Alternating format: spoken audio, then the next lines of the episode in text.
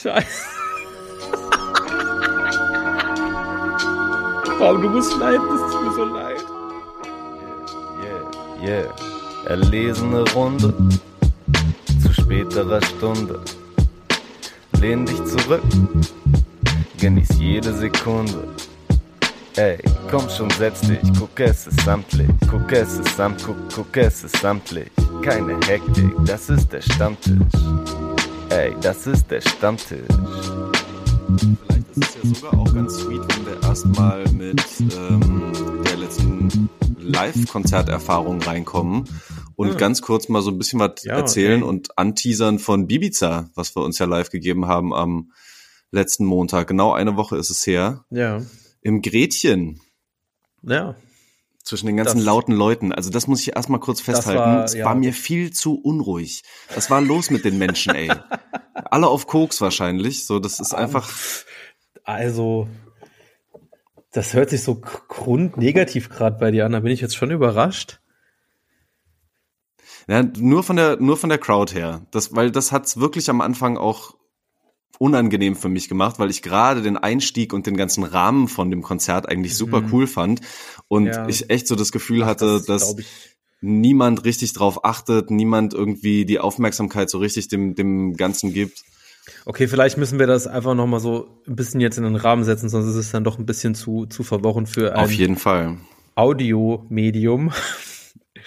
Also, ähm, du sprichst ja wahrscheinlich über die Situation an, dass es, also es gab keine Vorband. Die Vorband war mehr oder weniger eine Videodokumentation über, ich habe das Gefühl, dass es so eine kultige Doku über Wiener Menschen ist, so, also kultig ist vielleicht auch so krass negativ geframed, aber so, so eine Doku. Man muss vielleicht auch einfach sagen, wir waren ja im Gretchen. Gretchen ist jetzt vielleicht auch generell akustisch nicht der absolute Highlight-Veranstaltungsort und wir standen noch in diesem tendenziell eher schlauchigen äh, Veranstaltungssaal eher hinten Jo. und die Lautstärke war nicht so eingestellt, dass diese Dokumentation jetzt einfach alles übertönt hat, sondern das war eher schon so ein bisschen ruhiger. Und ich glaube, wir standen da einfach auch an einer unglücklichen Stelle, weil viele haben das, glaube ich, einfach nicht mitbekommen und haben sich halt, wie man das so macht, wenn man nicht mitbekommt, dass auf der Bühne vielleicht schon irgendwas passiert, sich einfach ganz normal unterhalten. Man hatte eigentlich hinten bei uns keine Chance zuzuhören. Deswegen, es war so ein bisschen unruhig, weil man hätte es gerne vielleicht gehört, aber ich konnte es schon auch nachvollziehen, dass es so passiert war. Und ich fand es eigentlich auch, glaube ich, von dieser Rahmensetzung, die Bibiza an dieser Stelle schon gemacht hat, wo quasi diese Dokumentation, ne, Bibiza Wiener Schickeria, ja ein sehr, also es ist ein Wien-Album, es berichtet über Wien und auch das ganze Bühnenbild, was quasi schon so auf Wien und eine Taxifahrt durch Wien eingestellt war. Und dann dieses hat ihn schon einen sehr guten Rahmen gegeben und da war ich auch, äh, ich meine, also war ich, äh, hat mich abgeholt, fand ich richtig gut und vor allem auch im Hinblick darauf, dass Bibiza ist schon, glaube ich, jetzt ein Künstler, der mit dem Album und glaube ich schon auch viel Hype abgefangen hat und auch sehr beliebt ist. Aber ich glaube, man muss es auch einfach immer noch mal in Relation setzen, dass Bibiza halt trotz allem noch ein relativ neuer Künstler ist, der jetzt nicht schon seit fünf bis zehn Jahren irgendwie Konzerte spielt und Musik macht, äh, im, also in dem Stil zumindest nicht. Und äh, dafür fand ich quasi dieses Bühnenbild sehr überlegt und total cool und hat so was Neues gegeben. Und auch wenn das vielleicht jetzt nicht geklappt hat mit diesem Video davor, so fand ich das auf jeden Fall schon mal auch, äh, mir hat es gut gefallen. Auf jeden Fall. Also ähm, wir erzählen es dir jetzt so ein bisschen, David, weil du ja nicht mit dabei warst und damit den, Mhm. den anderen Leuten auch. Und tatsächlich meine ich diese ähm, Dokumentationsausschnitte auch gar nicht. So, das ist vollkommen okay, wenn da Leute auch drüber labern und so, weil es ja eher nur so ein bisschen visuelle Eindrücke erstmal sind. Ähm, ich meine tatsächlich den Start des Ganzen, denn ähm, die Bühne war zentral wirklich so ein bisschen aufgebaut wie ein, ein Taxi und am Anfang kam jemand rein, äh, der Andi, und der Andi hat erstmal quasi so ähm, einen kleinen Monolog gehalten und hat so aus seiner Position erzählt, er ist Taxifahrer hier in Wien und hat so ein bisschen erzählt, wie es hier halt ist, so in Wien Taxifahrer zu sein. Und jetzt müsse er auch noch irgendwie so äh, fünf Typen von so einer Band abholen. Und damit kamen dann quasi erst Bibiza zusammen mit, ja, waren, waren vier Leute noch mit, ähm, mit Instrumenten, ne? Ja, fünf Genau. Leute. Äh, kam dann noch mit dazu und dann war quasi das gesamte Konzert so eine große Taxifahrt durch Wien, wo der Andi dann auch immer mal wieder zwischendrin mit einbezogen wurde und dann gefragt wurde, na, wie fandst du denn jetzt die Musik, die wir hier so machen und so. Ähm, ich fand das extrem, ich fand das extrem gut gemacht. Ja, total. Also ich, also ich fand das, das auch sehr, sehr sympathisch. Äh, das Taxi-Thema ist sowieso auch in den Videos zum Album äh, die ganze Zeit schon immer am Start gewesen, deswegen auch irgendwie so ganz konsequent weitergeführt.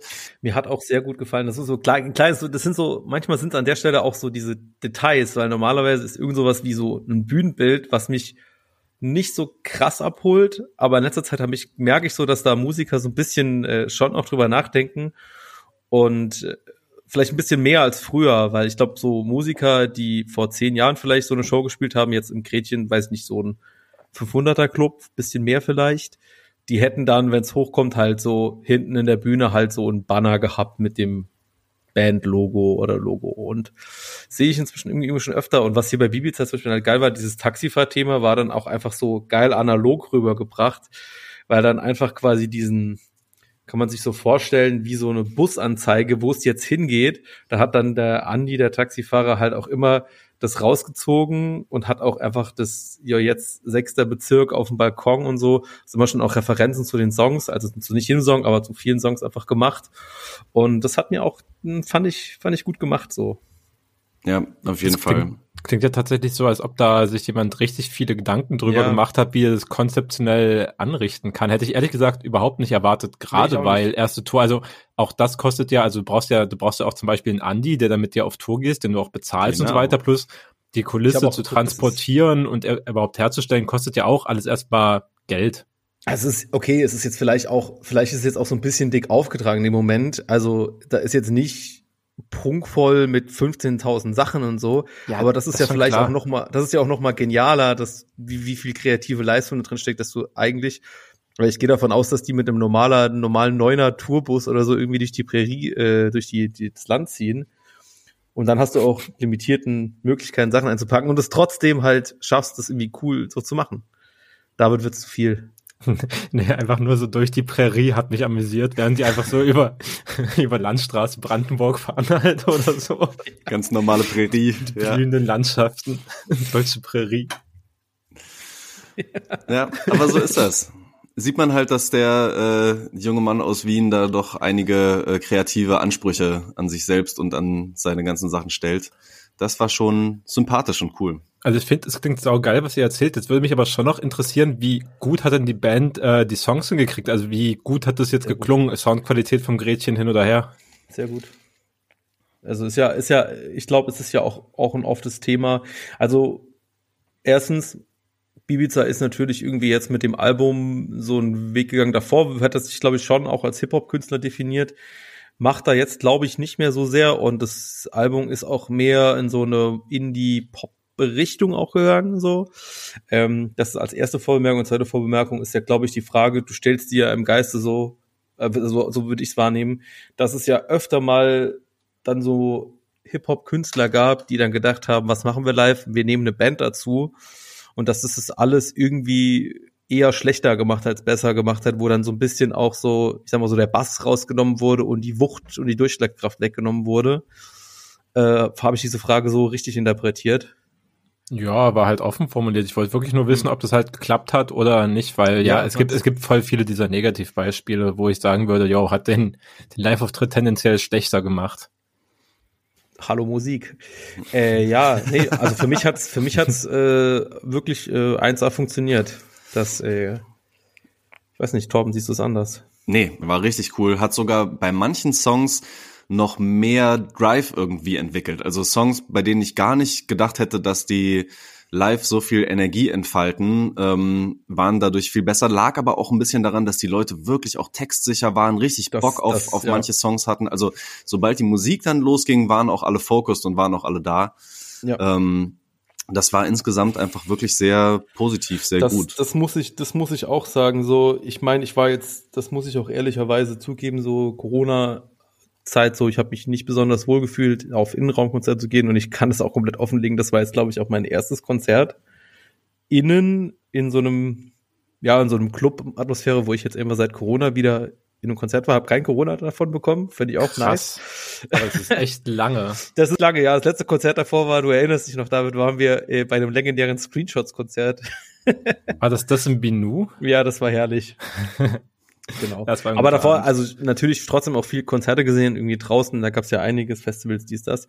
Aber was mich hier bei Bibiza, um den Bogen nochmal zu spannen, äh, extrem überrascht hat, war, wie gesagt, ne, es ist so ein 500er Club, es ist eher ein neuer Künstler, aber von vorne hinten immer ein bisschen weniger, aber auch hinten im Publikum trotzdem noch sehr stark. Die Leute, würde ich sagen, mindestens 50 Prozent aller Konzertbesucher in jeden Text von vorne bis hinten. Also das war schon, das habe ich so noch nicht erlebt. Das sage ich einfach so, weil, ja. Und vor Corona war ich wirklich auf viel Konzerten. Also das war schon äh, außergewöhnlich stark, fand ich. Ich weiß nicht, ob das heute inzwischen so ein Standard geworden ist, aber das habe ich auf jeden Fall stark überrascht und fand es extrem geil. Ja, klingt nice. Ich glaube, es kommt dann immer so ein bisschen drauf an, wo du die richtige Zielgruppe an welchem Ort, in welcher Größe irgendwie zusammenkriegen kannst, um mal solche Momente entstehen zu lassen. Auf Festivals ist es halt schwieriger, da mal ja, so eine Menge zusammenzukriegen, weißt du, wo du wirklich nur so Hardcore-Fans hast. Aber bei so Clubshows kann das ja mal ganz gut passen. Nice. Ja, aber klar, das, du hast ja, aber das ist halt schon, trotz bei einer Clubshow hast du trotzdem immer, da gehen ja trotzdem auch Leute hin, die sagen, ey, Künstler finde ich irgendwie cool, die, den Hit oder die zwei, drei Songs kenne ich, so finde ich gut und ich gucke mir das mal ganz an, aber halt wirklich auch, ich sage jetzt mal, die B-Seiten von der Platte irgendwie äh, souverän durchgetextet und so. Das war Respekt an das Bibiza-Publikum an dieser Stelle. Und damit Respekt auch an mich. Auf jeden Fall. Ist sogar einmal nach vorne richtig gegangen in die, in die Menge. Bei einem Song, wo ich das auch niemals gedacht hätte, blau. So, Blau, äh, absoluter Banger. Also es ist mein Lieblingssong auf dem Album einfach so. Also Text irgendwie so ein bisschen Banane und so, weil es eigentlich auch quasi nur um Verherrlichung von Drogenrausch geht, aber scheiß drauf. Der knallt. Ja klar, äh, die graue Eminenz des Hip-Hop-Moshpits muss natürlich auch nochmal Präsenz zeigen vorne. Die graue Eminenz des Hip-Hop-Moshpits. Junge. Jeder, der früher mit mir auf Konzerten war, so 2010 bis 2012, weiß, dass es nicht gelogen ist und dass mhm. es eine gerechtfertige Selbstbezeichnung ist. Der Orchestrator könnte man dich auch nennen. Ja. Geil. Ich war auch, ich war auch neulich auf, auf Konzert so letzte Woche und ich habe seit, also auch seit so Corona-Zeiten quasi das erste Mal wieder einen Kreis aufgemacht, weil ich auch noch so Kreuzband Oha. zwischendurch hatte und es ja. aber das erste Mal wieder ein, ein Kreis aufgemacht. Auch es war ein Privatclub, also noch kleiner als so Gretchen. Das heißt, da war das dann auch der einzige Kreis, obviously. Das ja. hat schon ziemlich gut getan. Ja, mm. das ist, es ist, ein, es ist ein schöner Moment. Wenn es gut ich, getimte ich, Kreise sind. Eigentlich gerne, eigentlich hätte ich gerne mal noch mal irgendwie so jemanden hier, der im Gegensatz zu mir oder zu uns vielleicht auch einfach auch so in den letzten drei, vier Jahren auch viel auf Clubshows und so unterwegs war. Klar, Corona irgendwie schwieriges Thema. Aber ich habe insgesamt so das Gefühl, was das Thema Publikum und Moshpits angeht, dass die Qualität richtiges, richtiges alte Herren-Jammer-Thema an der Stelle schlechter geworden ist und dass die Qualität insbesondere vom Timing her, wann der Moshpit aufgemacht wird, komplett daneben ist oder es muss vom Künstler angezählt werden. Das finde ich so schön unorganisch auf Konzerten, wo ich immer denke so, ach, das ist doch muss doch nicht sein. Ich, ich das doch einfach ich, mal entwickeln. Ich habe das neulich von äh, Leuten, die ich jetzt anonym lasse, gehört. Die waren auf dem Disaster-Konzert in Berlin und die haben erzählt, dass das wohl die ganze Zeit so ging, dass es einfach ja, nur Ansagen gab, dass es jetzt Moshpits geben soll und ja, so weiter. Ja, also genau das, was du beschreibst. Ich glaube, war das letztes Jahr oder vorletztes Jahr? Nee, vorletztes Jahr muss es gewesen sein auf dem Spektrum. Da war der auch bin, bin da natürlich nicht beim Konzert gewesen, aber halt nebendran war halt die Piroggenbude und naja, gut, da muss man halt eben sich für das Übel entscheiden. man kann nicht alles haben. Und da war auch wirklich, also es war auch schon von mir, also dieses so, oh, und jetzt noch ein Kreis hier, so, äh, Ansage, Ansage an alle MusikerInnen in Deutschland. Lass doch mal den Moshpit auch sich einfach entwickeln. Das ist viel geiler und schöner. Vertraut dem Publikum, traut ihm zu, dass es geht. Man muss nicht alles vormachen und vortanzen. Es geht auch so. Haben wir doch, haben wir doch auch sogar schon ein paar Mal, glaube ich, drüber gesprochen, dass die Leute so hungrig irgendwie auf sowas waren und dann kein richtiges Timing und kein richtiges Gefühl irgendwie mehr dafür entwickeln. Ich habe allerdings jetzt schon gemerkt, es gibt schon die ersten KünstlerInnen, die schon auch Ansagen machen, von wegen, ey, macht mal wieder ein bisschen ruhiger. So, das ist vielleicht jetzt nicht der passende Song auch dafür. Das finde ich, ich wiederum da, okay. Ich, äh, ich möchte da auch ganz persönlich Awareness für schaffen. so. ist wichtig für, ähm, für Konzerterfahrungen, dass wir da alle irgendwie ein bisschen feinfühliger wieder werden. Also das ist, das wäre vielleicht eigentlich noch mal so ein eigenes Thema irgendwie wert. Ich glaube, der eine oder andere hat schon mal irgendwie dazu was gesagt und geschrieben, aber eigentlich vielleicht soziologisches Thema, die Entwicklung des Moshpits mm. bei Hip-Hop-Konzerten, weil ist ja natürlich auch so, dass das jetzt quasi auch eigentlich nichts ist, was dem Hip-Hop von Anfang an gegeben wäre, sondern das kommt ja eigentlich schon auch aus anderen Musikrichtungen. Und ne, wie, wie ich das quasi vorhin so selbstverständlich so gezeigt habe, dass ich das früher viel gemacht habe, wurde, das war noch nicht so richtig üblich. Und da hat sich die Musik auch noch weniger angeboten, aber jetzt ist es quasi irgendwie dieses Turn-up-Thema und wir müssen eigentlich komplett eskalieren. Ne, wie du sagst, also teilweise auch schon wieder so ein bisschen drüber ist, dass teilweise bei Songs einfach so ein Kreis aufgemacht wird oder extrem gepokt wird bei die sich, wo ich denke so, Digga, also bei dem Song Voll. Moshpit, so. Lass uns, lass uns das Thema nicht noch weiter vertiefen. Ich glaube, da können wir tendenziell auch demnächst mit Gästen drüber sprechen, die da hm, weiß ich auch eine Meinung zu haben. Aber ähm, ja gut, aber da ich teaser ich mal nicht viel mehr. halt sie zurück. Nein, ich Sarah Wagenknecht Voice, wenn sie ihre neue Partei gründet. Ich habe jetzt eine Meinung.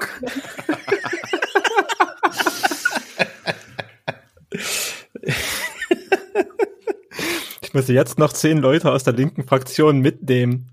Ansonsten wird es hier nichts. Ich habe jetzt eine Meinung. ja, ist so okay. Ja, auf jeden Fall trotzdem auch, ich glaube auch, äh, ich, also ich finde es ein spannendes Thema und äh, ich weiß nicht, an wen du jetzt konkret denkst, weil es hört sich so an, dass du jemanden konkret denkst, du brauchst es auch nicht zu sagen, aber über das Thema kann ich mich gerne äh, lang und viel mit allen unterhalten. Das ist eigentlich mal so ein Panel bei irgendeinem so Reeperbahn-Festival, das ich sehen will. Nicht wieder Frauen über Hip-Hop, das haben wir jetzt auch schon tausendmal gehört einfach. Und Bruder, schwieriger Take. Nein, das ist kein schwieriger Take. Ist doch schon genug Sichtbarkeit geschafft worden. Nee, passt. Jo, aber das ist ja nicht das Thema. Es geht ja nicht um Sichtbarkeit, es geht einfach darum, dass wir halt einfach 2023 haben und halt wirklich als Diskursthema das, das, das Topic-Thema ist Frauen im Hip-Hop. Also bitte, wie beliebig und dumm kann es denn sein, als ob wir noch bei 2015 stehen würden? Also fällt euch nicht eine konkretere Frage ein.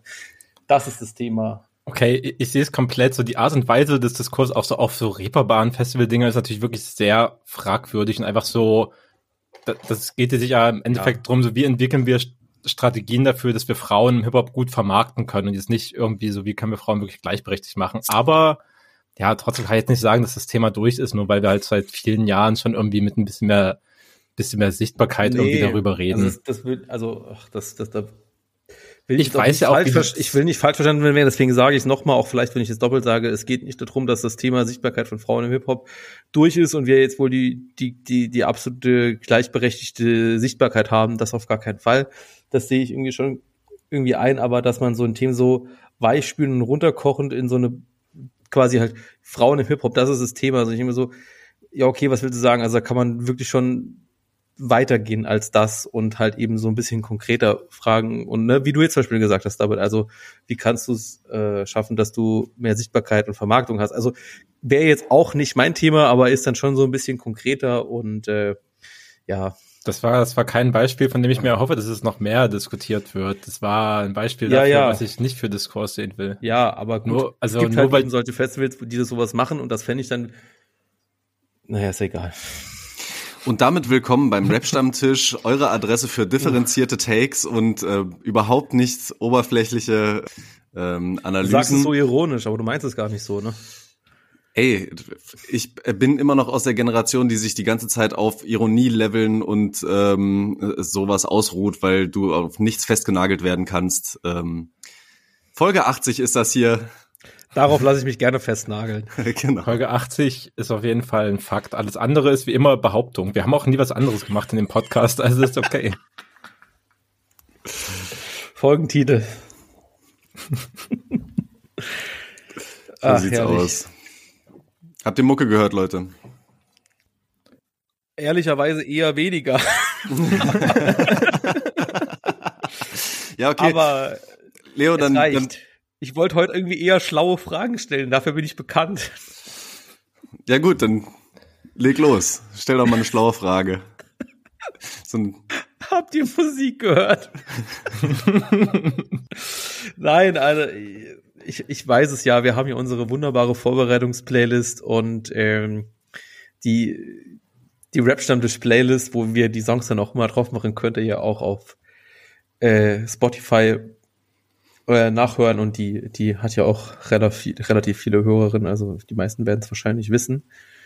Ähm, ja, ich würde vielleicht einfach äh, dir, David, das Wort geben. Was hast du denn diese Woche gehört, was du hier gerne besprechen willst? Du hast auf jeden Fall einige spannende Sachen drauf gemacht, aber ich will dir nicht diktieren, worüber du als erstes sprichst. Ja, äh, gute Frage. Ich habe auf jeden Fall äh, seit dem letzten Freitag ein, zwei Mal das neue Haiti-Album durchgehört. Ich habe einen Song davon auf die Playlist gepackt, die zusammen mit Cons aus Hamburg, glaube ich. Ähm, ja, wollte eigentlich mal wissen, so wie ihr das fandet. Es gab ja auch noch die große äh, Release-Show am, am letzten Freitag, Haiti und Friends. Oh, okay. Ich habe es natürlich dann nur so auf Insta gesehen, ich war nicht äh, vor Ort, aber hat mir eigentlich extrem Bock gemacht, gerade weil sie halt auch dann, Haiti kann halt einfach, vergisst man manchmal so, dadurch, dass sie so viel Output hat, Haiti ist eigentlich eine ganz gute Live-Rapperin, wenn sie halbwegs fokussiert ist. Damit, Leo, damit meine ich nicht, dass sie irgendwie jede Zeile tatsächlich perfekt performt, aber es macht finde ich extrem Spaß, ihr zuzugucken, wenn sie die Zeilen performt, die sie richtig drauf hat. Also ich finde es schon ziemlich nice teilweise. Mhm. Wo hat ähm, sie das ähm, gemacht und wer war da so alles am Start? Ich glaube, es war Cantina am Berghain oder so. Ich weiß nicht, irgendwie irgendwas mhm. Kleines war es auf jeden Fall. Äh, ich habe gesehen, dass Joey Bargild auf jeden Fall am Start war und welche von seinen äh, berühmt-berüchtigen Rock- und Metal-Songs gespielt hat, die, glaube ich, nie digital irgendwo erschienen sind. Ansonsten, ich weiß nicht, Jace ja, war auf jeden Fall noch da keine Ahnung, Dr. Sterben wahrscheinlich noch oder so. Keine Ahnung, Haiti und ja. Friends halt. Ja. Ich finde, das die üblichen Verdächtigen. Wollen wir in das Thema reingehen, Haiti live? Weil ich finde es total interessant, dass du diese, diese, diese, das dazu gesagt hast, dass du das phasenweise extrem spannend findest, weil Haiti ist für mich, so schwer ich das gerne sage, aber das Haiti-Konzerte tragen sich für mich vor allem immer eher immer, dass die, die Crowd einfach am Start ist. Und von Haiti habe ich das Gefühl, im Gegensatz zu Bibi sei davor wird da da hat sich quasi die ganze Bühnenshow bisher auch nicht weiterentwickelt als wir haben einen Banner im Hintergrund hängen und Alter, auf ich will bei so Doppel Halb Playback kann ich die Hälfte der Zeilen rappen. Ja, aber das ist also für verschiedene Arten von Kunst und auch von verschiedenen Arten von Hip-Hop-Kunst gibt es halt auch verschiedene Arten, das live gut umzusetzen. Und ich finde bei Haiti ja gehört tatsächlich auch nicht mehr dazu als Azad hinter den Decks, äh, eine zweite Voice-Spur, die alles backt, was mhm. sie nicht rappt und dann halt trotzdem ein Mic in ihrer Hand, was so laut eingestellt ist, dass du schon mitkriegst, wenn sie live rappt. Und also ich erwarte mir von mhm. Haiti nichts anderes. Also ich will hier auf keinen Fall, dass Haiti irgendeine Art von Konzeptshow oder sowas macht. Das kann ich mir überhaupt nicht vorstellen. Ja, Daher, äh, ich, ich finde das für ihre Mucke voll passend. Also ich könnte mir, also wiederum so, bei Haiti könnte ich mir wiederum also ich glaube, ich könnte ich, ich könnte mir schon mehr vorstellen. So klar ist es irgendwie, es hat so eine laissez-faire-Attitüde, das so zu machen. Und das, das respektiere ich. Und ich, ich verstehe auch voll deinen Punkt mit verschiedene Arten von Musik hat unterschiedliche Arten Weisen, wie man es live präsentieren soll. Und ich sehe da, da gibt es manche Sachen, die bieten sich eher dafür an und dafür an. Das sehe ich auch irgendwie. Aber dann ist vielleicht halt auch irgendwie das Thema für mich, dass mich, mich holt's dann nicht so grad krass ab durch die Show, sondern halt eher durch die die Songs halt selber und weil die das Publikum das so krass drauf hat und das krass fühlt und Energie im Publikum ist. Und ich kann mir halt irgendwie, ohne dass ich jetzt irgendwie, ich bin ja kein Showkonzepter oder was weiß ich, aber äh, ich kann mir schon vorstellen, dass man das trotzdem irgendwie auf so eine runtergebrochene Art irgendwie anders machen kann, als man das für jetzt so eine Konzeptshow bei Haiti macht und dass da mehr Energie übertragen wird und dass das anders ist. Kann ich, also irgendwie hatte ich immer das Gefühl, dass gerade Haiti eigentlich ein perfektes Beispiel dafür ist. Man könnte sich ein bisschen mehr über die Show Gedanken machen und könnte mit auch ohne dass man jetzt irgendwie eine Deichkind-Show auffährt, irgendwas krasses machen. Auf der anderen Seite könnte ich mir aber auch vorstellen, dass Heidi aber auch eine Künstlerin dafür wäre, dass du es halt einfach so komplett überdreht, so Deichkind oder Bonaparte-mäßig machst. Das mhm. könnte auch wiederum funktionieren, so. Aber das sehe ich irgendwie, dass es so, wenn man Haiti so kennt, so in Interviews, dass es überhaupt nicht ihr Stil ist und so. Von genau. daher ist es auch, also es ist auch okay, ist jetzt irgendwie nichts, wo ich denke, so, da, da rede ich jetzt irgendwie, reg mich auf drei Genau, Tage. das meinte ich auch eher und ich glaube, das ist bei mir auch irgendwann gewachsen durch, ich habe auch lange wirklich keine Haiti Live-Show mehr gesehen. Also ich glaube, vielleicht kam auch so ein bisschen das rein, so, dass ich mal wieder Bock drauf habe, aber es kam bei mir auch so, nachdem ich Haiti ein paar Mal gesehen habe, dass ich auch gecheckt habe, okay, das wird halt eher so und so aussehen und dann konnte ich damit irgendwie, weißt du, besser, besser handeln oder habe so meine Erwartungen mhm. angepasst, so wie passt das eigentlich zu Haitis Kunst so, weil, ja, natürlich kann man sich da auch vorstellen, dass es irgendwie in eine andere Richtung geht, aber ja. ja. Wir können es ja vielleicht mal, äh, vielleicht mal kurz, kurz, kurz was mitnehmen für vielleicht eine Folge in zwei, vier Wochen oder so. Äh, vielleicht mal über unsere absoluten Hip-Hop Live-Konzerte, Highlights sprechen, die wir so gesehen haben und wie das war. Das, das hätte ich, hätte ich mal äh, Lust darauf, uh, von euch zu hören. Und aber jetzt nicht direkt jetzt, weil ich würde mir, glaube ich, selber auch lieber noch mal zwei Tage dazu Gedanken machen, bevor ich jetzt irgendwie irgendwas sage. Klar. Cool, machen wir. Ähm, ja, um, um mal äh, den Bogen wieder zu, zurückzuspannen, so Album habe ich halt auch gehört. Ich fand so durchwachsen insgesamt. Es gab schon ein paar Banger. Ich habe alle, alles, was in Richtung, naja, es war schon irgendwo zwischen, zwischen Gabba und Hyperpop halt noch irgendwie ging, fand ich teilweise wieder zu dolle überdreht, ahn aber auch, dass sie es halt auf eine kranke Art und Weise wirklich überdreht, aber ja, ich fand so halt so ein mittelmäßiges Haiti-Album, aber der D-Song ist für mich Top 50 Haiti-Song, das will schon was heißen. yes! Gute Aussage. Yes. Das, das, ja, das gefällt mir als Aussage auch, das kann ja. ich auch unterstützen. Ich fand tatsächlich irgendwie, ich muss leider gestehen, dass ich äh, Schande über mein Haupt das Album mir nicht komplett angehört habe. Soweit ist es gekommen. Und nach dem, was du jetzt halt auch gesagt hast, hört sich das für mich auch so an, als ob ich es nicht machen würde, weil ich glaube, ich habe hier persönlich, also wir lieben ja Haiti, so Safe. auch weiterhin. Aber dass wir gerade so diese Phase mit diesem Hyperpop und diesem Gabba, das übertreten ist, dass es gerade so eine Phase ist, die mir, mir nicht so richtig zusagt.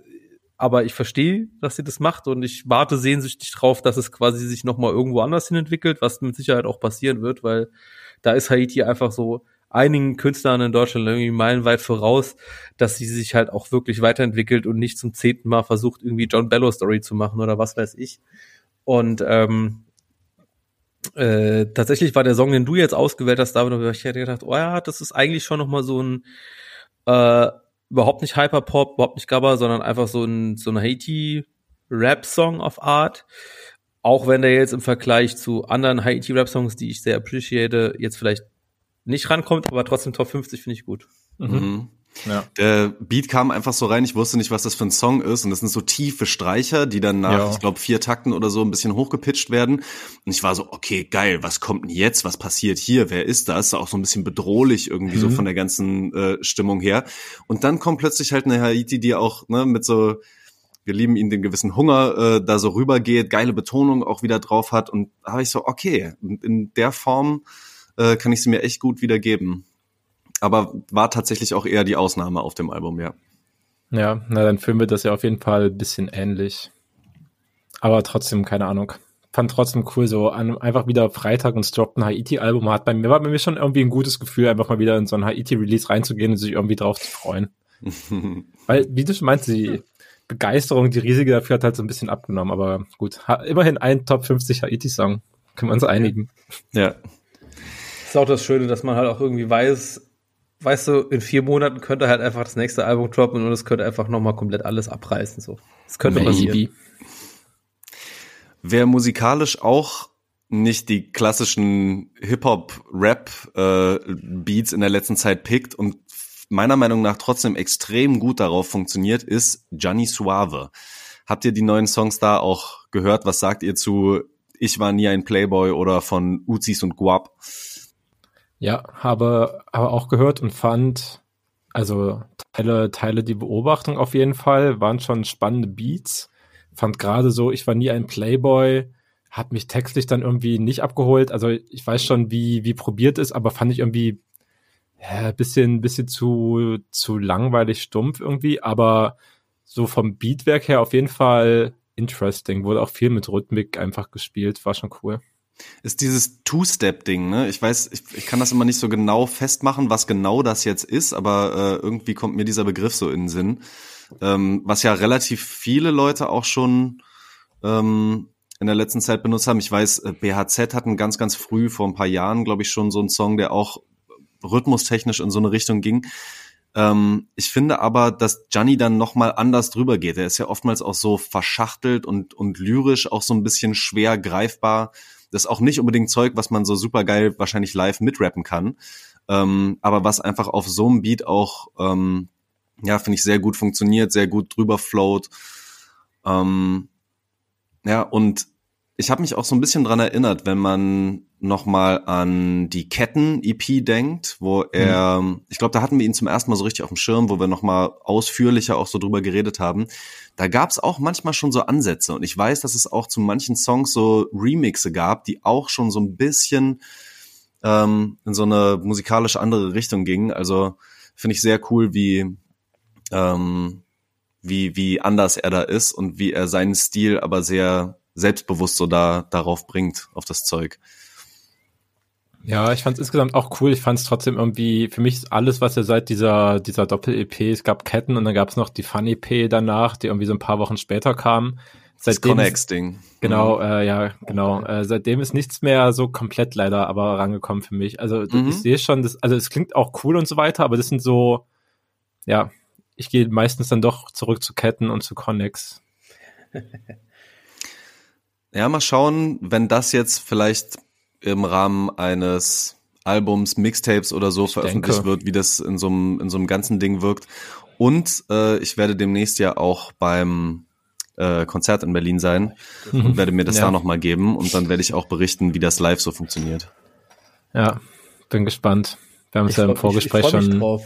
Ich finde so, so kurzer, kurzer Meta-Moment, also fällt mir gerade irgendwie so ein bisschen schwierig aus dem Bauch raus zu sagen, wie das die die, die ZuhörerInnen von uns irgendwie rezipieren, aber ich lieb's, dass wir hier äh, mehr nochmal in eine Richtung gehen können, dass wir auch über Live-Konzerte und wie, wie kommt es live rüber äh, sprechen können.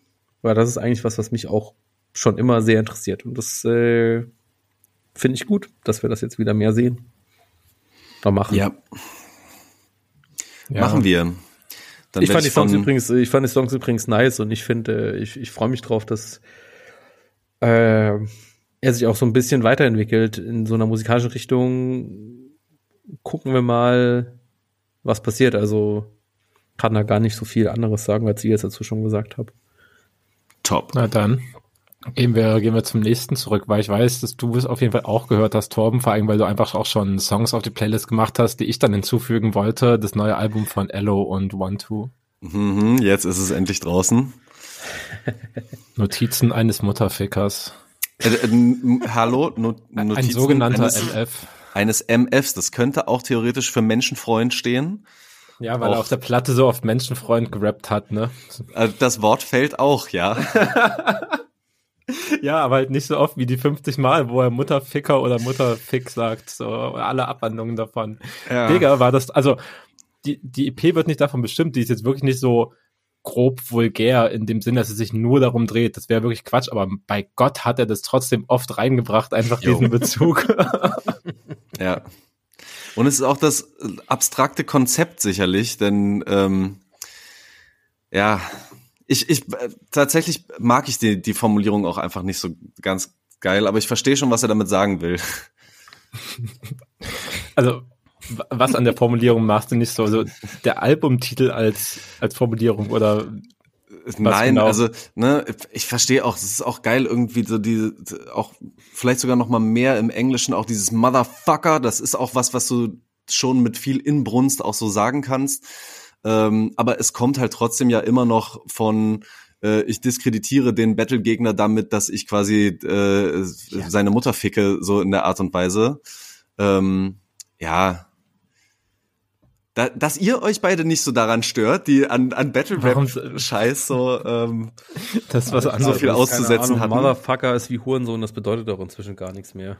Ja, sehe ich halt ähnlich. Also für mich hat es auch, also ja, es ich kann auch Wort, andere Argumente nachvollziehen so, aber jo. Ist ein Wort, was er genau deswegen auch wirklich so 30 Mal rappen kann, weil es halt eigentlich kann das keinen mehr so richtig stören. So man kann das halt noch machen, um sich damit zu fühlen, so um das Wort für das Wort zu benutzen, aber es ist jetzt nicht so, dass du damit wirklich noch wen also, dass du damit noch wen wirklich juckst und sich da wirklich jemand dran stört, außer du vielleicht. Nein, ich störe mich auch nicht dran. Ich, das hört sich fast schon an wie ein Mini-Diss. Ja. nein, nein, nein. Nee, so war es nicht gemeint. Nein, aber es, ähm, ich finde es ist ein geiles Album und es hat insgesamt genau das auch erfüllt, was man bei den ersten Songs schon so ein bisschen äh, erahnen konnte. Es ist kein zweites Jazz auf gleich, so wie er schon gesagt hat, äh, aber es ist trotzdem halt der Elo, der mit dieser ganz rauchigen, kehligen Stimme ähm, ja weiter seinen Frust irgendwie mehr rauslässt und ähm, ja. Ja, mal so, mal so eine, mal so eine Meta-Zwischenfragen, weil Elo ist ja Leute, die uns regelmäßig hören, wissen ja, dass wir das eigentlich alle mögen und eigentlich auch eigentlich fast immer, wenn was Neues rauskommt, darüber sprechen, weil wir begeistert sind. Aber vielleicht ist noch eine Frage an dich, Torben. Wie könnte ich denn, oder was wäre jetzt für dich so ein Grund, jemand, der bisher sich mit Eloquent noch gar nicht beschäftigt hat, jetzt ausgerechnet bei dem Album reinzusteigen? Boah, oh, das ist schwierig. Hm. Vielleicht auch an David die Frage. Das ist tatsächlich schwierig, weil er eben ja so einen riesigen Katalog hat und ähm, weil da, du dir dann wirklich auch so ein bisschen die Frage ja. stellen musst, ähm, welche Art von von Beat willst du vielleicht auch gerne so als Untermalung auch eher haben, weil er da nämlich auch recht vielseitig ist. Hm. inhaltlich, ist, inhaltlich, pass auf, würde ich vielleicht eher so sagen, er teilt, glaube ich, immer mehr persönlichere Sachen auch. Du, du findest immer mehr persönliche Ansatzpunkte und dadurch kann es vielleicht schon auch die, können die neueren Sachen vielleicht doch mehr hooken auch, ähm, weil der Schmerz wirklich sehr nah und sehr echt irgendwie immer wieder wirkt. Ähm, so, und das vielleicht bei den, bei den alten Sachen oftmals noch anders verpackt ist. So, deswegen könnte ich es vielleicht empfehlen. Hm. Äh, aber ansonsten weiß ich gar nicht genau, ob ich so krass empfehlen würde, äh, zu viel die Mucke zu hören. Aber da haben wir ja auch schon ein paar Mal drüber geredet. Es, ja, äh, es ist irgendwie so, ich habe das heute auch nochmal so ein bisschen gehört und habe irgendwie so diesen Reflexionsmoment gehabt, wo ich gesagt habe, wir reden da irgendwie immer darüber und finden es immer irgendwie extrem spannend und die Beats geil und geil gerappt und spannende Themen. Aber dann habe ich mich an so einen Moment erinnert, wo insbesondere du, David, auch viel über Sonne Ra und äh, so gesprochen hast, wo du sagst, ja, das ist irgendwie alles so eine Konsistenz und alles sehr verschachtelt. Mhm. Und habe mich gefragt, was ist eigentlich so das Ding, wo man jetzt jemandem, der Eloquent noch nie gehört hat, sagen könnte, warum lohnt es sich in Eloquent reinzusteigen und warum aus, warum jetzt das Album? Und vielleicht auch die Frage angeschlossen für euch oder für dich vor allem, Torben, weil du bist ja wahrscheinlich schon der, der äh, meiste Eloquent-Hörer von uns. Was würdest du jedem jemanden empfehlen, der Eloquent bisher noch gar nicht gehört hat, mit was man einsteigen soll, wenn es jetzt nicht das hm, ist? Ja. Hm. Harte Fragen irgendwie so, ne, aus, äh, die man auch erstmal direkt ad hoc beantworten muss. Äh. Sorry. Wenn, wenn, du kurz überlegen willst, dann kann ich dir auf jeden Fall noch sagen, warum ich empfehlen würde, dass Leute sich das anhören. Also Tom hat schon angerissen, aber so für teilweise auch, also krasse Stories und also er rappt wirklich seine Seele ins Mic. Also das finde ich halt richtig krass. Es ist einfach sehr fesselnd, ihm zuzuhören, weil er, wie du schon sagst, Tom, so relativ viel von seiner Lebenswelt dann schon aufmacht und so einfach so wieder den sogenannten Real Talk auspackt, der wirklich so teilweise auch richtig so schmerzhaft anzuhören ist. Jetzt nicht, weil die Beats so klingen, sondern so, weil es schon um den Inhalt geht, den er dann irgendwie auch da lässt und an dem er einen teilhaben lässt, finde es halt auf jeden Fall krass mitzuerleben. So, das ist halt, finde ich schon auch Alleinstellungsmerkmal, was jetzt so für Leute spannend wäre, die noch nie Eloquent gehört haben. So, ja. Und ich musste, by the way, auch wieder sehr an dich denken. Er hat, äh, ich weiß gar nicht, ob das auf dem Untitled-Track ist, aber er gibt auf jeden Fall einmal quasi Grüße raus äh, für und sagt sorry für drei gute Alben und alle, die darunter leiden mussten. Da habe ich direkt an ja. dich gedacht, Tom. Ja. genau so ist es. Der hat doch den Podcast genau so gehört. Liebe Grüße, Elo, wenn du das hören solltest, du bist der Beste. Und, äh, du bist auch herzlich eingeladen. Falls du Bock hast, schreib uns. Also, ich, ich kann es tatsächlich nur an dem festmachen, ähm, was ich empfehlen würde, was mir irgendwie noch am meisten in Erinnerung geblieben ist und was ich irgendwie noch am meisten fühle. Und ich glaube, dann muss man da einfach wirklich selber so ein bisschen reindingen. So, Elo hören ist Arbeit auch einfach. Mhm. Ähm, und äh, von meiner Seite aus, glaube ich, würde ich dann das Young Lost Album von 22 empfehlen. Ähm, ist da weil da halt auch einfach so geile Bretter drauf sind. Ich ist finde, da auch da Cheddar Cheese drauf? Äh, nee, das war ein Album vorher. Stimmt, auch, oh, auch geil. Siehst du, Und nee. welcher Song, welcher Song ist nochmal das Hundebellen ist mir auch in Erinnerung geblieben. Ähm, angekommen, genau. Das ist nämlich auf Young Lost. Ja, ja nice. äh, genau sowas. Liebe Grüße an Peer Pressure an der Stelle. Genau. ja. Aber noch mal kurz äh, zu den Notizen eines Menschenfreundes zurück, ähm, zum aktuellen Album. Hm. Ähm, ich find's richtig geil. Er hat auf dem neunten Song, den er Kurs 9 nennt und wo er auch ja. so ein bisschen sagt, ah ja, jetzt sind wir hier im Seminar äh, zu, zum Mutterfick hier irgendwie angekommen bei Kurs 9 ähm, hat er zum Beispiel hinten dran auch nochmal so ein Jazzgesang-Ding, was ich so nice finde, wo ich auch ja. nochmal sagen muss, ne, manchmal, gerade mit den, mit den Autotune-Einschüben und sowas, ähm, hatte mich, hatte mich das Gesangliche nicht so sehr überzeugt. Auf dem Song, Alter, übergeil. Finde ich richtig gut. Sehe ich ein ganzes Album, was er so aufzieht. Ja, ich finde, das passt auch wieder dazu, ne? Das ist halt auch die viel rohere Form, so wie halt dann manche der Lyrics auch einfach so roh und ungefiltert rüberkommen und dazu auch noch die Beats, die sind ja schon ganz oft auch minimalistisch gebaut schon von One Two und das ist ja auch im weitesten Sinne, äh, Sinne ein erweiterter Low-File-Stil irgendwo, auch mhm. wenn der halt total belebt klingt insgesamt, aber ne, es wird schon zurückhalten und sparen gearbeitet und das war genau der Song, den ich auch direkt auf die Playlist machen wollte, weil ich das auch als Kontrast zur dann so Reibeisenstimme hat es so gut funktioniert, war jetzt auch nicht der einzige Song, wo das vorgekommen ist, aber schon der, der das finde ich am besten gecaptured hat, war wirklich richtig groß. Ja. Ja. Und dann auch noch spannend, ähm, drei Songs später sind wir bei Song 12 und ähm, den hat er Sitzung 12 genannt. Und da geht's ganz viel um Therapie und wie Therapie ihm nicht hilft und wie er irgendwie frustriert mit Therapie ist. Und was ich da super spannend fand, ist, ähm, um ganz kurz so in die äh, Gesundheitssystem, Krankenkassen, äh, Psychotherapie Richtung reinzugehen. Hm. Wenn du eine Psychotherapie anfängst, dann kannst du, ohne dass du das groß bei der Krankenkasse quasi anmelden musst als äh, Psychotherapeut, kannst du erstmal eine Kurzzeittherapie anmelden. Und das sind genau zwölf Sitzungen. Und wenn du nach den zwölf Sitzungen sagst, äh, das reicht noch nicht, wir müssen, glaube ich, noch weitermachen, dann kannst du nochmal zwölf Sitzungen anmelden, ohne dass du irgendwie groß eine, einen fetten Bericht schreiben musst und erklären musst, warum ist das jetzt so. Ja.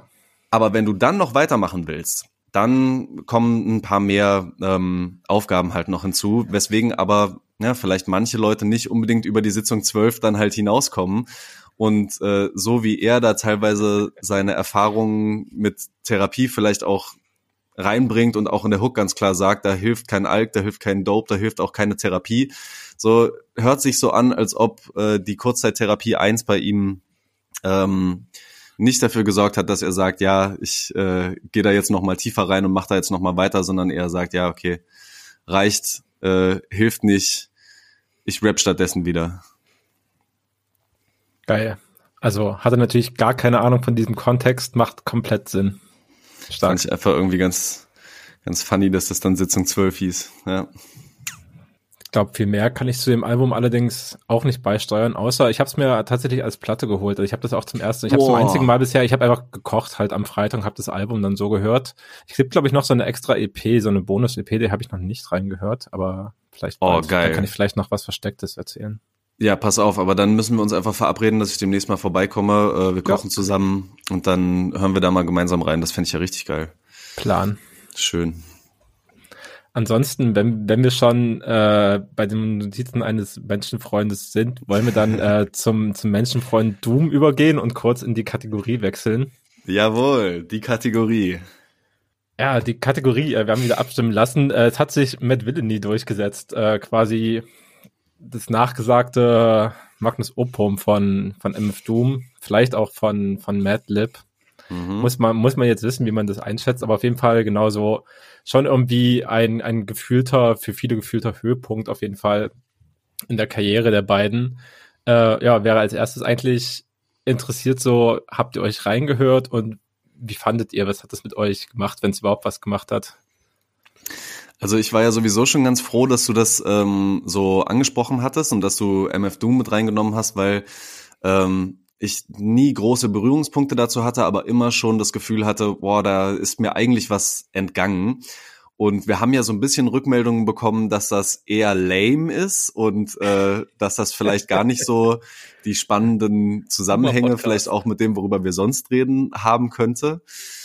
Ähm, fand ich gar nicht. Fand ich richtig geil, das in, in dieses Album einmal reinzugehen und sich auch insgesamt mit diesem äh, großartigen Künstler ein bisschen mehr zu beschäftigen, der ja einfach unfassbar facettenreich ist, der mit dem MF nicht nur für Menschenfreund, sondern vor allem für Metal Face, wenn er rappt und für Metal Fingers, wenn er produziert steht. Und ähm, ja, da mit Madlib einfach auch ein richtig wahnsinniges Album hingezimmert hat. Ähm, ja, sage ich gleich noch mal mehr dazu. Ähm, Leo, wie ist bei dir? Es ist ja, pass auf, ich habe mich informiert. Das ist ja gar nicht äh, MF Doom, der hier rappt, sondern Vince Vaughn. Richtig. Mm, okay. Oder? Mm, Teilweise. Nein, ey, du, keine kann, Ahnung. Also kann man ich, drüber streiten. Kann man drüber streiten. Also weil eigentlich ist Wortwillen das von äh, Victor Vaughn. Okay. Aber ja, sorry. Aber ist er nicht auch mit drauf? Na, irgendwo auf naja, also es ist auf jeden Fall ja so, dass das, also vielleicht nochmal, um das mal zu, zu rahmen, worauf ich jetzt anspiele, ist, das ist quasi auch so ein Album, quasi so mit Madlib und Doom, äh, die da beiden zusammenarbeiten, zusammen das Album gemacht haben, beide auch rappen. Es ist eher so ein Superheldenartiges Album irgendwo ist und das quasi so ein bisschen diesen Rahmen setzt, das als, sagen wir mal, auch als Konzeptalbum irgendwie durchgehen lässt. Äh, ich bin froh, dass wir das hören mussten äh, im Vergleich zu den anderen MF Doom Sachen, weil ich finde, dass das jetzt irgendwie noch mal so ein bisschen gefälliger ist von den Beats und so ein bisschen zugänglicher ist ich habe es irgendwie als Album gut durchhören können und fand es irgendwie schon auch charming und so. Aber als jemand, der sich davor mit MF Doom ehrlicherweise nicht ernsthaft beschäftigt hat und irgendwie weiß, dass es eine Legende irgendwie es viele extreme Hardcore-Fans gibt und irgendwie immer so ein bisschen so im alternativen Rahmen und dem der große kommerziell erfolgreich, äh, erfolgreiche Durchbruch nie äh, vergönnt war, vielleicht auch bewusst nicht, muss ich auch schon sagen, das hat mich jetzt 20 Jahre später, wenn ich es nochmal neu, neu angehört habe, hat es mich jetzt auch nicht extrem abgeholt, wo ich dachte, ey, das ist, das ist wirklich etwas, das habe ich verpasst in meinem Leben und ich würde jetzt die Leuten, die sich mit MF Doom bisher noch nie beschäftigt haben, auch nicht sagen, hey, das müsst ihr unbedingt nochmal hören, da habt ihr wirklich was verpasst. Es ist ein es ist ein gutes Album, aber es ist auch nicht, es kam für mich jetzt am Hören nicht als revolutionäres Album mit extrem vielen Bangern an. Aber ich kann durchaus nachvollziehen, dass Leute, die es damals gehört haben und Fans davon sind, auch Die Hard Fans sind. Das, das Gefühl kam schon rüber. Aber ja, Verstehe. Finde trotzdem hartes Fazit. Vor allem so, warum muss ein Legendenalbum viele Banger haben? So, was ist das für ein Kriterium? So, come on. Ja, vielleicht, vielleicht, ja, da, da ist vielleicht eher so ein bisschen die Definition von einem Banger irgendwie, äh, vielleicht falsch. Also es gibt ja auch Banger, die jetzt nicht irgendwie auf 180 BPM Moshpit-Alarm durchdrehen, sondern halt andere Banger. Voll, aber also ja, ich finde, dieses Album hat's halt. Aber okay, I, I, I take your point, so ist jo, voll okay. Es ist halt meine, meine extrem jo, jo. dumme Meinung und Ey, äh, jeder I kann know, mich haten dafür, aber ich stehe dazu. Voll okay. Ich wollte ja auch nur noch mal wissen, warum es diese Meinung gibt. So, ja, passt schon, dass wir uns da unterscheiden.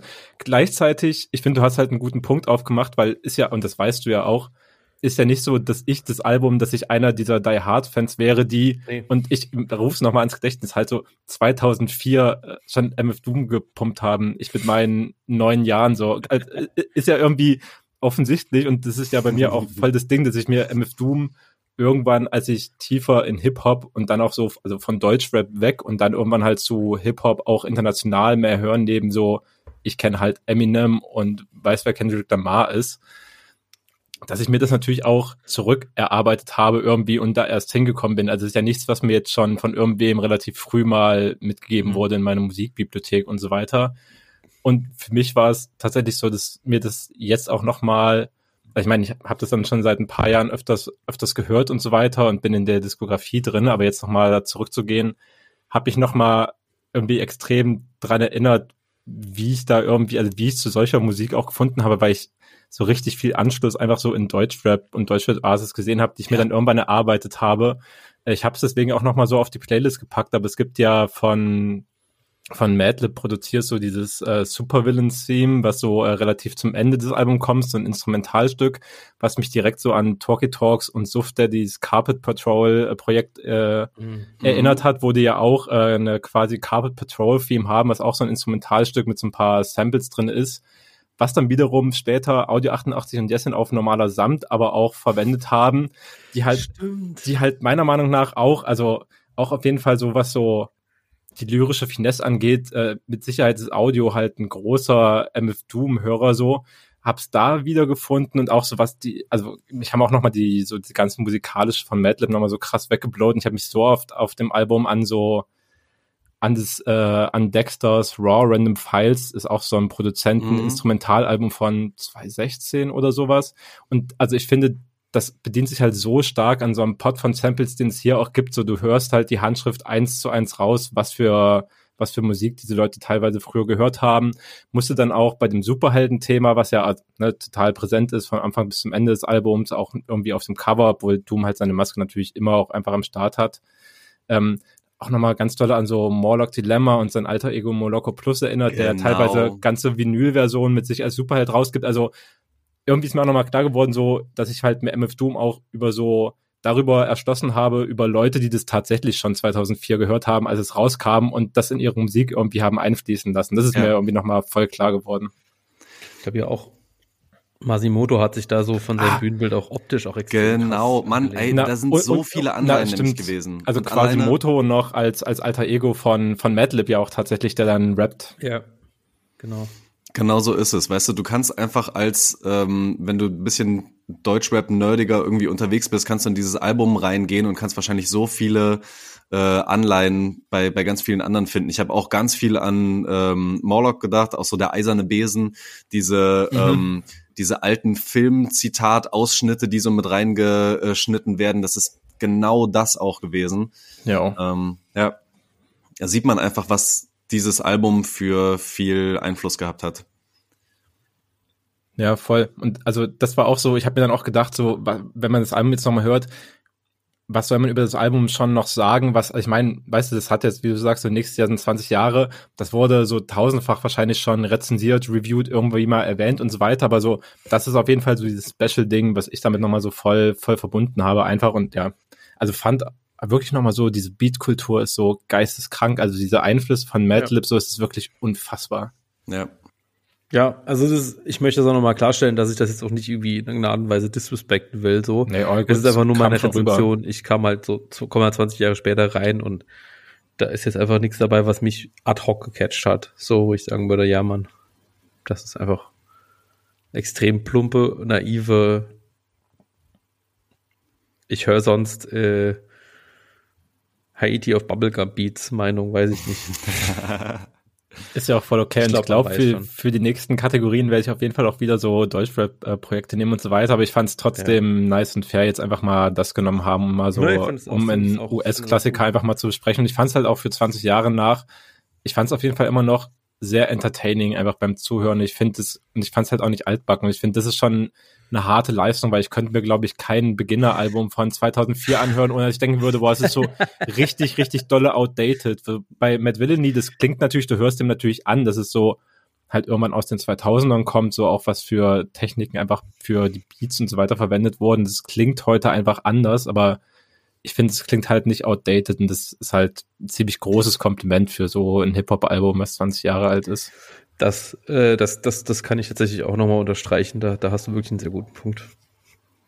Plus, ich möchte irgendwie nochmal sagen, dass du nach wie vor immer noch gerne damals, also letzte Folge hatten wir ja abgestimmt, wo auch ein Beginner-Album zur Auswahl. Du hättest gerne das Beginner-Album. Ja, ja, ich, ich hätte es, also das heißt ja nicht, dass ich darüber nicht. Ja aber ich glaube jetzt, äh, oh, oh. Ist, Torben, Torben ist dran. Ich bin mal gespannt, was der sich wieder für eine kranke Scheiße ausgedacht hat. Ja, sagen wir es mal so. Äh, oh Gott. Bin nicht so fies wie bei Ich will, dass ihr euch das drei Mal. Stunden Interview von Dingsbums an. Nein, keine Angst. Auch ich füge mich äh, dem, dem Rahmen dieser Kategorie und äh, gebe drei Alben zur Auswahl, Oha. die äh, gehört werden sollen. Und zwar ist die Kategorie diesmal Rapper, Producer, Producer, Rapper. Und zwar geht es wirklich um Alben. Und zwar habe ich immer die jeweiligen Debütalben rausgesucht von Leuten, die ihre Debütalben komplett selber produziert haben. Was ich einfach super spannend finde, weil du da musikalisch natürlich dann auch nochmal ähm, das Heft in der Hand hast, das Ganze so krass verdichten kannst, wie du es gerne haben willst und gerade die Debütgeschichten da oftmals ähm, ja super spannend sein können, wenn das alles schon ein bisschen länger her ist. Und zur Auswahl stehen die folgenden drei Alben. Einmal von 2009 Tua Grau, von 2011 A zum J Monty und von 2017, ich würde sagen, das ist vor allem eher der Producer-Rapper, wo ich die anderen beiden eher so als Rapper-Producer ah, äh, kommt Dexter. Ja, kommt Dexter mit Haare nice, Socken fly. Okay, ich habe okay. schon mal einen klaren Favorit in dieser Stelle, äh, werde es aber nicht offenlegen. Keine Beeinflussung von Wählerstimmen. Wir werden Menschen entscheiden lassen, ja, ihr da draußen, also, ähm, worauf habt ihr am meisten Bock? Was genau. wollt ihr, was Ach wir ja, uns keine Ahnung, geben? eine Sache kann man dazu halt wirklich schon offenlegen, weil über das Monty-Album haben wir schon mal länger gesprochen sogar. Auch wir zu dritt? Nee, da war Till Wilhelm ah. da. Der hatte auch nicht so richtig Bock drauf. Hä, in der Gastfolge? Warum haben wir das gemacht?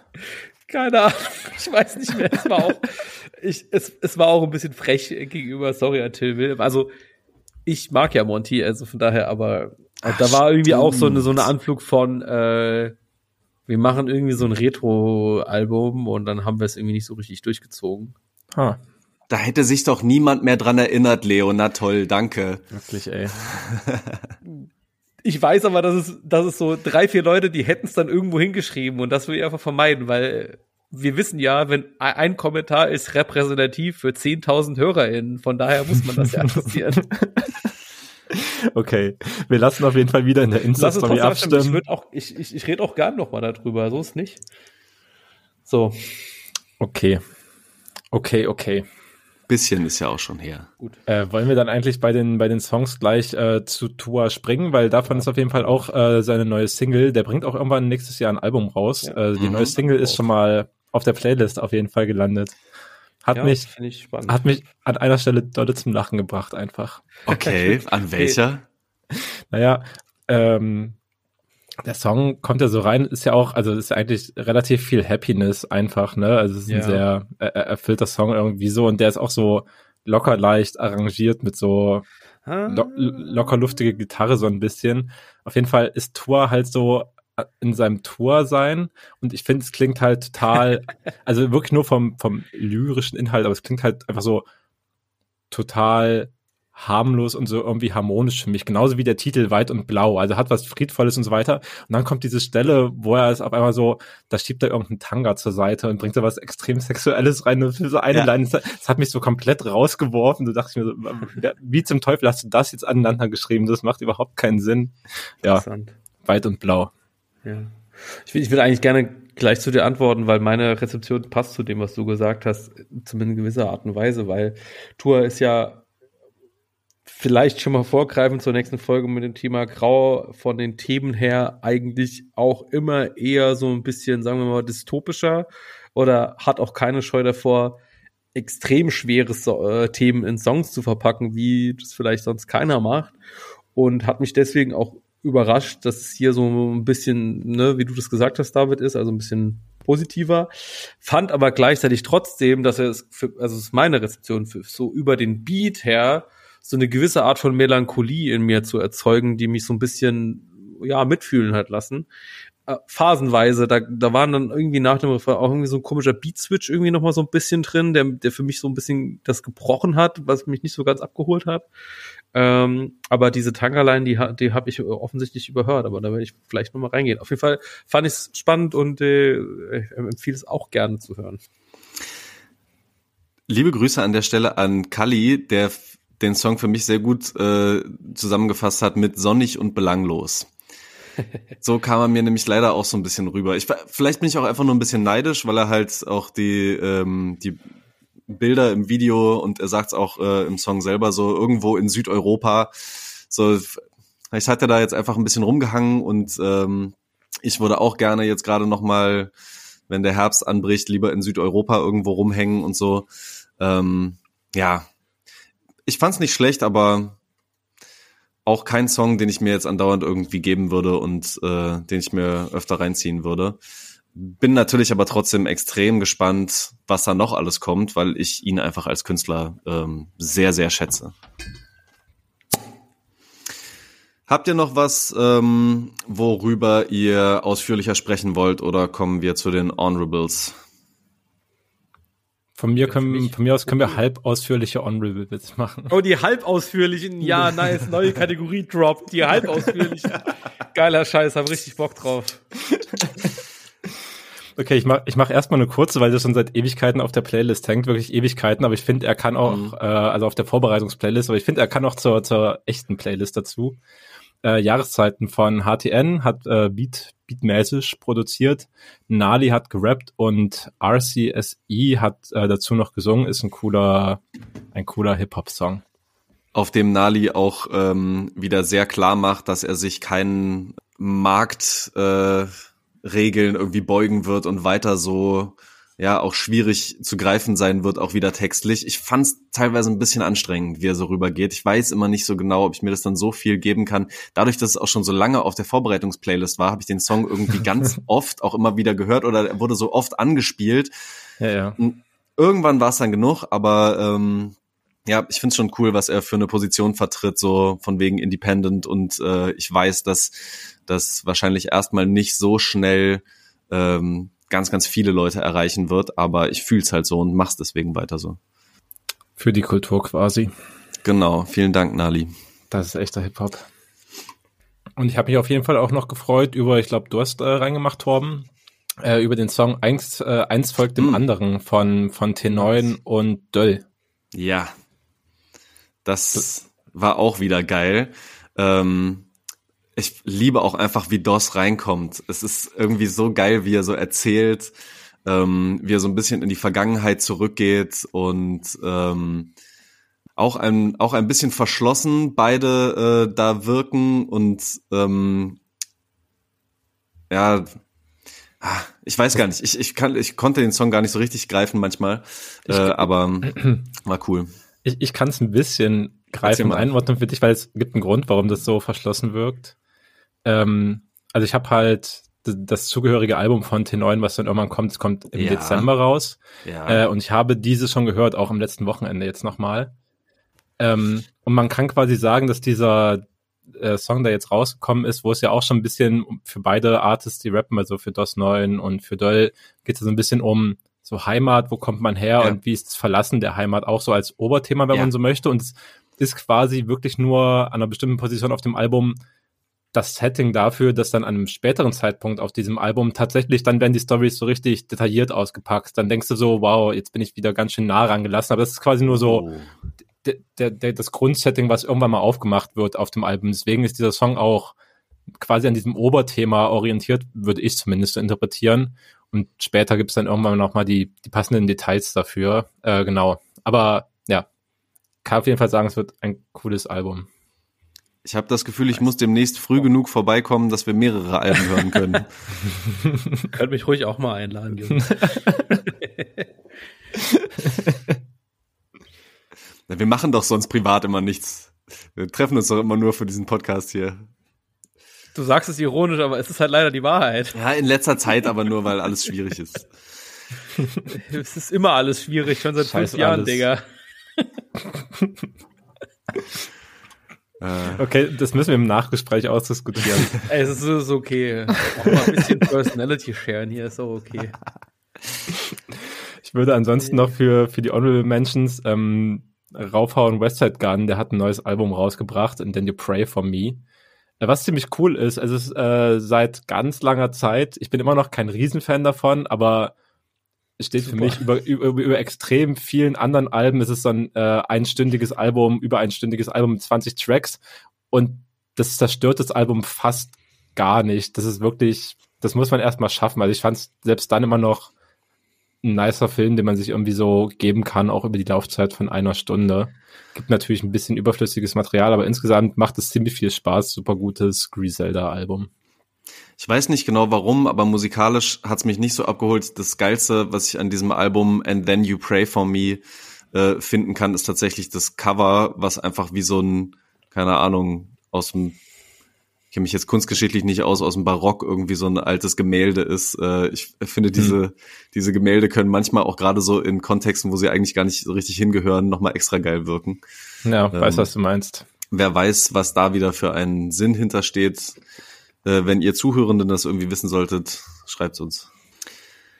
Ich würde dann gerne noch mal äh, zumindest einen Song vom neuen The Streets Album drauf machen, Bright Sunny Day, ähm, der so ein bisschen für mich, also ich weiß gar nicht, ob ihr so große The Streets Fans seid, aber ich habe damals The Streets äh, geliebt, so diese Fit But You Know It, äh, Try Your Eyes Mate Phase 2002 bis 2004 würde ich jetzt mal sagen. Mhm.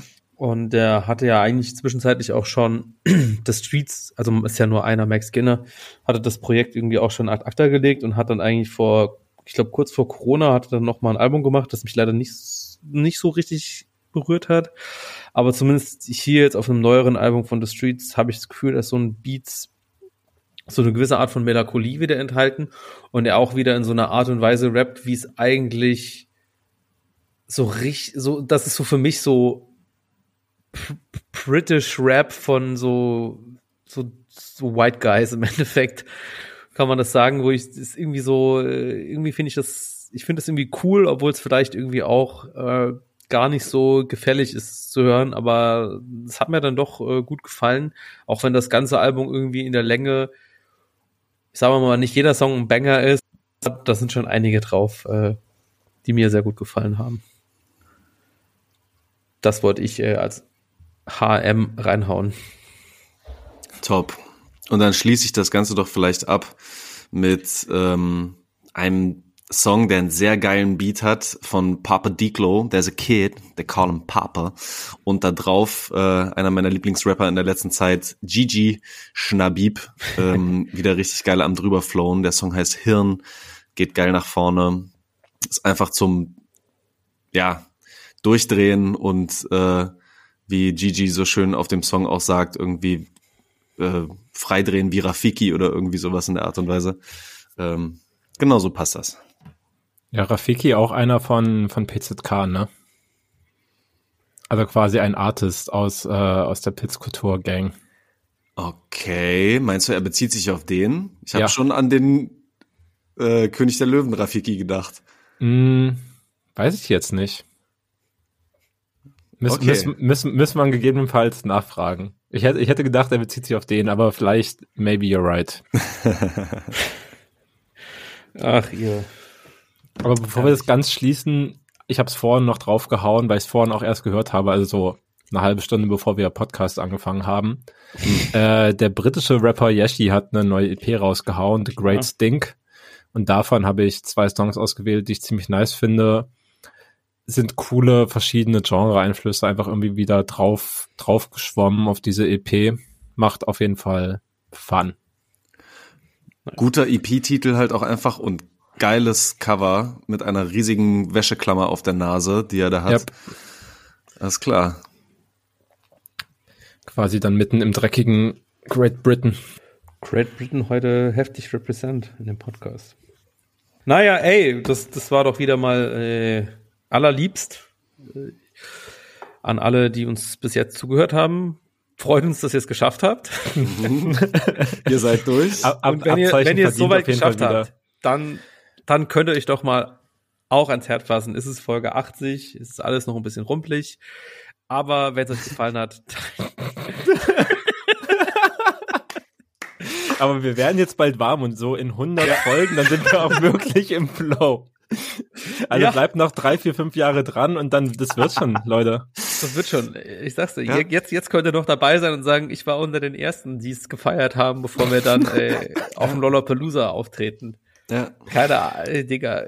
Mein, Wenn aber, das passiert, ist es gleichzeitig mein Karriereende als äh, ja, trotzdem, Freelance-Podcast-Amateur. Trotzdem, gibt uns alle Sterne, die ihr habt und äh, sendet äh, all euren Müttern, dass sie und, auch fünf Sterne geben sollen schickt Liebe.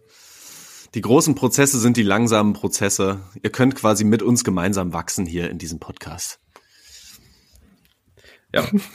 Und auf jeden Fall hören wir uns in zwei Wochen und vielleicht, vielleicht kleiner Teaser, vielleicht, vielleicht haben wir mal, äh, mal wieder eine Gastfolge ab und an im, im, im sogenannten Köcher. Ja, vielleicht.